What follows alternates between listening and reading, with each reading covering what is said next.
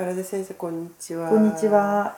えっと今回のテーマははい。ミラクル100歳に会いましたということで、100歳おばあちゃんの素敵なアナウンサーはい。作りではい。来てますけれども、はい。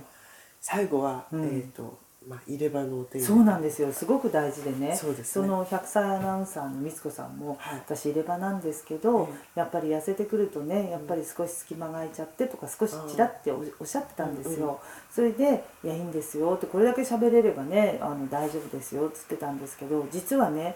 入れ歯の裏側ってはい。吸着してるのでほら唾液がスースースースー流れないから、うん。唾液の流れの悪いところだから結構ねお手入れもねなんかほら入れ歯の洗浄剤つけとけばもう綺麗になっちゃうからいいのかなとかね皆さん思いがちなんだけどでもあの唾液の流れがいいところの方が自浄性ってよくわかります？あの自浄性ってあの自分で掃除してくれるそういうあの作用だから、うん。歯がある時には唾で勝手にあの綺麗にするわけでしょ、うんうんうん。でもそれがちょっとこう低下しちゃうんですよ。入れ歯の内面の方が。なるほど。あの自分の土手に接するところが、うんだからそこをやっぱりあの入れ歯の内面のところにその、まあ、プラークというかつきやすくて、うん。あのまあ歯の中も歯の周りもつくんですけど入れ歯の中側は圧倒的にあのカビの菌がうんあのプラあのなんていうのかなプラークって一塊のね、うん。ものなんですけど汚れとして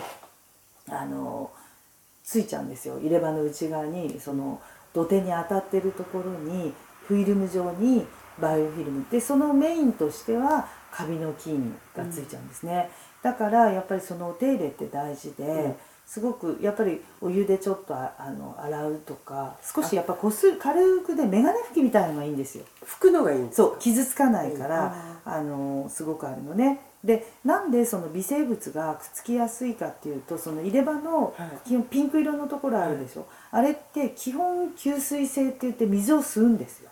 あそうなんですか？そう。すると唾液の中の成分もこう、うん吸っちゃうから、うん。だからその入れ歯っていうのはやっぱりどうしてもその微生物がくっつきやすいんですね、うん。すごくね、うん。そういう意味でもあの菌は全く目に見えない状態で入れ歯綺麗だねって言ってもそこにはくっついてるのであのお手お手入れはすごく必要で実際にあのこう拭いたりとかはい。まあ入れ歯の洗浄剤っていうのは皆さん結構使ってますけどただ入れとくだけじゃなくってあの軽くメガネ拭きみたいな傷つかないものでちょっと拭いた。拭いた方がいい、うんうんうんうん。ただ入れて終わりっていう人すごく多いじゃないうん。なちょっとザーって洗って終わりみたいな。そうそう。それでなんか洗浄剤ザーって洗って。多いんですよね。うん。そうじゃなくて意外にちょっとこう拭いた方がいいうん。あの入れ歯ブラシみたいなそういう金なんていうのかな。硬いものだと傷ついちゃうじゃないですか、はい。そうすると入れ歯のそのレジンっていうそのピンク色の面とか金属面もあるものもき、傷つくじゃないですか、はいぱり金属というも何でも傷つくとやっぱりそこに汚れがまた入り込みやすいでしょ見えない隙間に菌がう。ん吸着しちゃうんですね、そうですそうです、ん。だからやっぱり拭いてできるだけうん。きれいにする。傷つけないで丁寧に持ってるってもう宝石と同じですよね。ね。毎日使う。だから眼鏡がちょっと傷ついたりすると見づらくなると思う。メガネは絶対あの傷つかないんであの布で拭きますそうよねそうそう。そうだあから入れ歯もそうういう感覚でうん。拭いていただくと何も入れ歯ブラシとか買わなくても、うん。うん、だから私眼鏡拭き持ってる人は、はい。もうそれ使わなくなっちゃったらんだったら入れ歯をキュッキュキュッキュあのピカピカに光らすように磨いてみてくださいって言ってほとんどの人が綺麗にしてますよ今、ううん。でも目に見えないので。でそのなんでこういうテーマがあのすごく必要でまああのそういう施設とか行くとね。はい。でやっぱり匂いねカビの匂いって嫌じゃないですか、そうです。でも落とすことはそんな難しくないのでうん綺麗にして。でそれをやっぱりどうしてあの綺麗にしなきゃいけないかっていうとそういう菌をよく今言うほら実際に肺までほら持ってっちゃう飲み込んじゃう。ご誤嚥性でうんうんうん。肺炎になっちゃうんです肺炎になっちゃいますよね、だからできるだけ口の中に入れるものは歯があれば歯ブラシするのと同じで、あのそういう歯周病菌になって毛細血管を通して全身に回っちゃいますよっていうふうになるじゃないですか、それと同じでたとえ歯が一本もなくてそう入れ歯であっても、はい。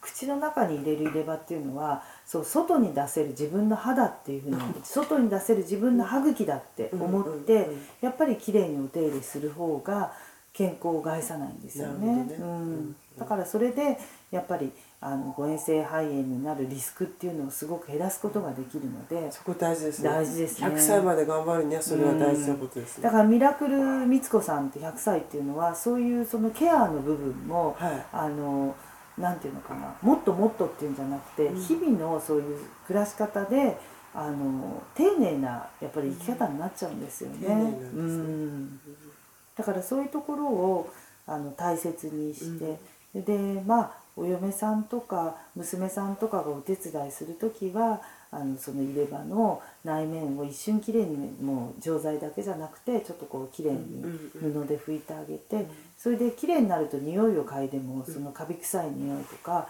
そういうフィルム状の汚れの匂いは取れちゃいます。あそうなんうん、ですか、取れちゃいますね。そこポイントですよね。ポイントですね、うん。今後はやっぱり今入れてる方の味方になってあげてだいつもいつも自分がきれいにしてないと手伝ってもらう時にあの先生先生あの入れ歯磨き用のこう、うん。メガネ拭きみたいなのを開発して売り出しちゃえばいいじゃないですか？いやいや満たすというかそれは代用できるからね。あえてそんなの今ほらもったいないあえてその名前をつけて出さないとみんな意識しないんじゃないかなって気がして。今一瞬話をして思ったんですけど、そうだよね、うん。あの何回も何回も使っても使えるみたいなね。そうそう。だかられこれは入れ歯磨き用専用のうん。こういうあるといいですね。みたいな、うネーミングして売り出しちゃうとあこういうもので磨いた方がいいんだっていう意識がねもしれない、つるつるうん。つるつる絶対皆さん歯ブラシとかブラシでやっちゃうよね。やっちゃいますよ、うん歯と歯と歯の間とか、うん。そういうところで